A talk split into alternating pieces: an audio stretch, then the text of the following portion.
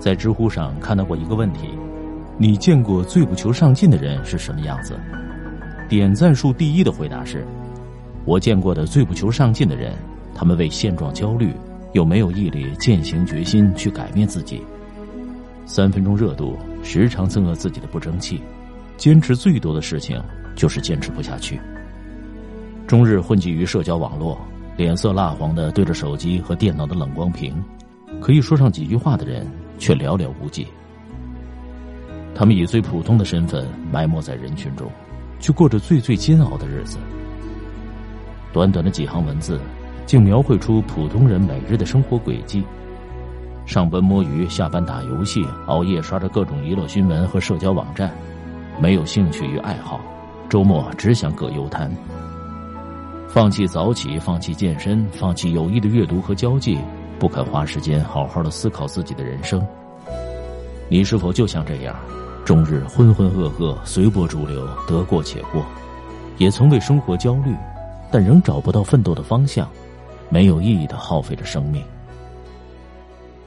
几年前经历过一场变故的我，渐渐形成了这样的人生观：做人应当活在当下，及时行乐，因为你永远也不知道明天和意外哪一个会先到来。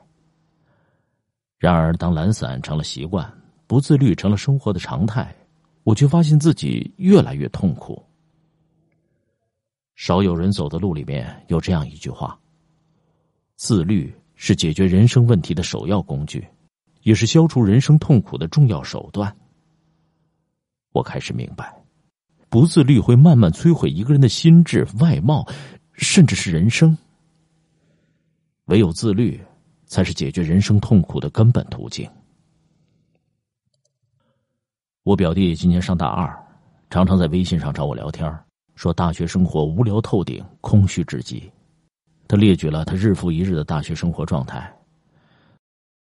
我就是白天上课，晚上去食堂吃个饭，回宿舍就和舍友一起打游戏，打完几局就觉得没什么意思，但又没有其他的事儿可做。我问他怎么不花时间去读书，不要每次都等到考试前才临时抱佛脚，他却振振有词：“宿舍那么吵，我根本就读不进去。”那你可以去图书馆或者自习室啊。图书馆离我们宿舍太远了，在路上要浪费太多的时间。我又建议他去参加社团活动，或者约同学一起去打篮球、跑步。他却说，白天的课程已经让他精疲力尽，提不起精神去运动。我终于明白他的问题所在：你并不是无事可做，而是你只想打游戏。那我该怎么办呢？我的舍友、同学，人人都靠玩游戏打发时间，这难道是我一个人的问题吗？表弟始终不愿意承认，沉迷于游戏是他自己的责任。他觉得外界干扰和影响才是罪魁祸首。他没有办法解决，只能消极应对，因此将大学生活过得一塌糊涂。许多人习惯将自己不自律的原因推卸给他人和外界环境。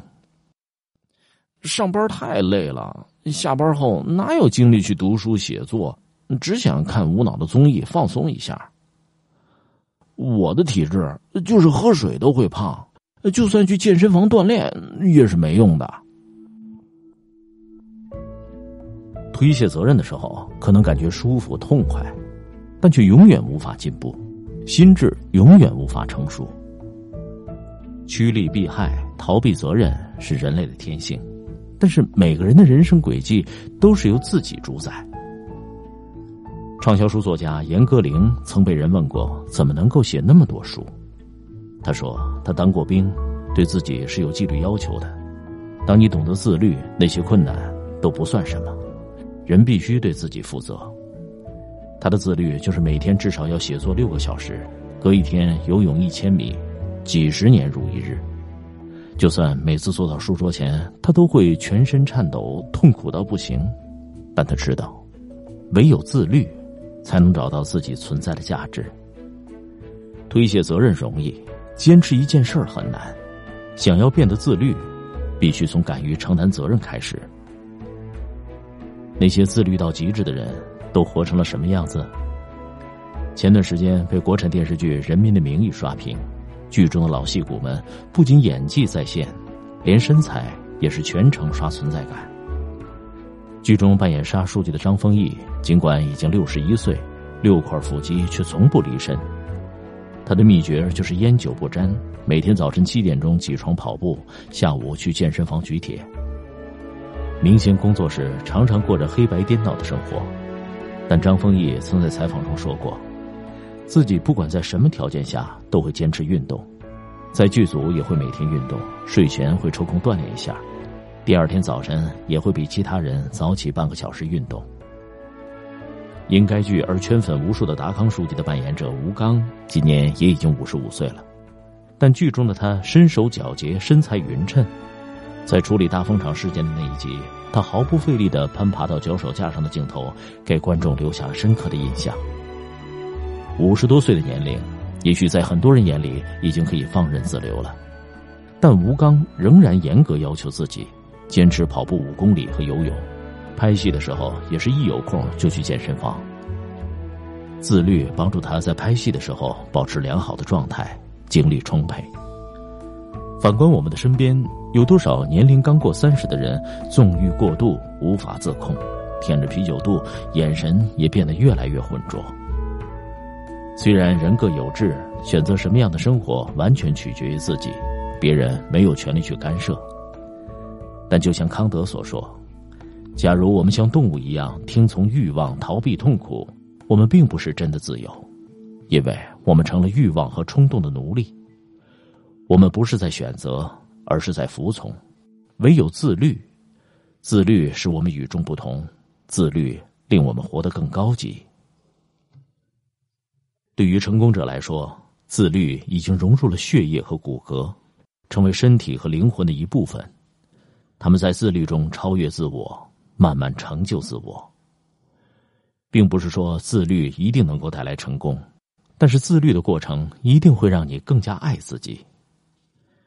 我仍然记得第一次看《百元之恋》这部电影时给我带来的震撼。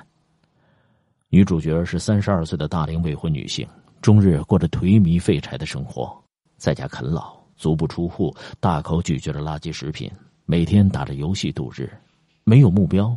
毫无自律可言，这多像当下将努力不一定成功，但努力会很轻松挂在嘴边的年轻人的生活状态。然而，就算废柴像女主角，因为喜欢上了一个拳击手而开始接触拳击，开始慢慢的改变。他加入了拳击俱乐部，每天挥汗如雨，坚持练习，戒掉了烟酒，连饮料也从可乐变成了矿泉水。由于年龄限制，他仅有一次代表俱乐部参加专业拳赛的机会。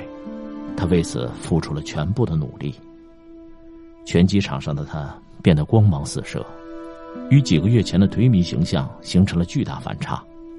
但是，现实生活中并没有那么多励志故事，电影的结局并没有以豪迈收场。女主角在首轮就被淘汰，她被打得鼻青脸肿，满嘴流血。就算输掉了比赛，但以此为分界点，他彻底和过去的人生告别。自律让他赢得了尊严，他不再自暴自弃，人生从此不再颓靡。自律和不自律的人生，真的有着天差地别。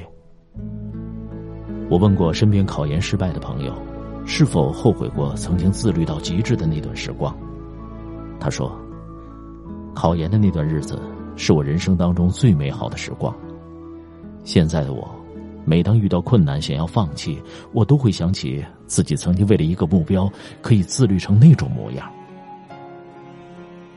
你最拼命的时候是什么样的？你是否为自己的人生好好的燃烧过一次？能坚持下去的自律，都会成为蜕变的契机。以此共勉。